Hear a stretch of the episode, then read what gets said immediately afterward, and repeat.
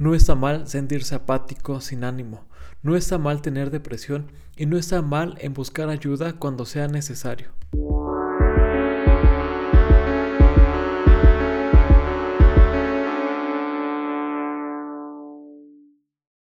Más que memoria, les da la bienvenida a un nuevo capítulo lleno de información actual y confiable en la rama de las neurociencias. Hoy tendremos un tema muy interesante como les mencioné en las noticias del día lunes, este 13 de enero se conmemora el Día Mundial de la Depresión.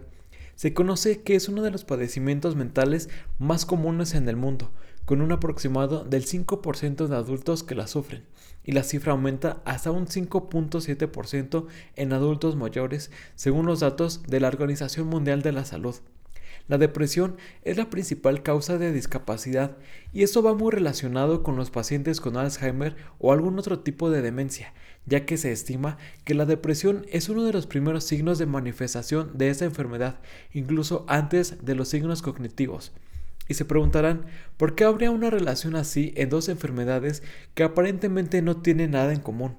Bueno, se explica que cuando la demencia de cualquier tipo o Alzheimer inicia una etapa muy temprana, puede haber pequeños olvidos que pueden parecer normales entre comillas, ya que con dificultad el paciente logra recordar el nombre de algún objeto o cómo hacer una tarea por muy simple que parezca sin recibir ayuda, y esto se pasa por alto, lo que desencadena en un progreso de la enfermedad. Pero eso no es todo.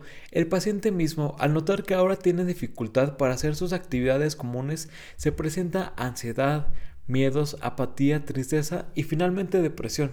Y es totalmente comprensible, porque en un lapso de tiempo corto hay un cambio mental inesperado y algo que parecería normal hacer ahora cuesta trabajo o se empieza a necesitar ayuda por muy mínima que sea. Eso lleva al paciente a ya no realizar sus actividades.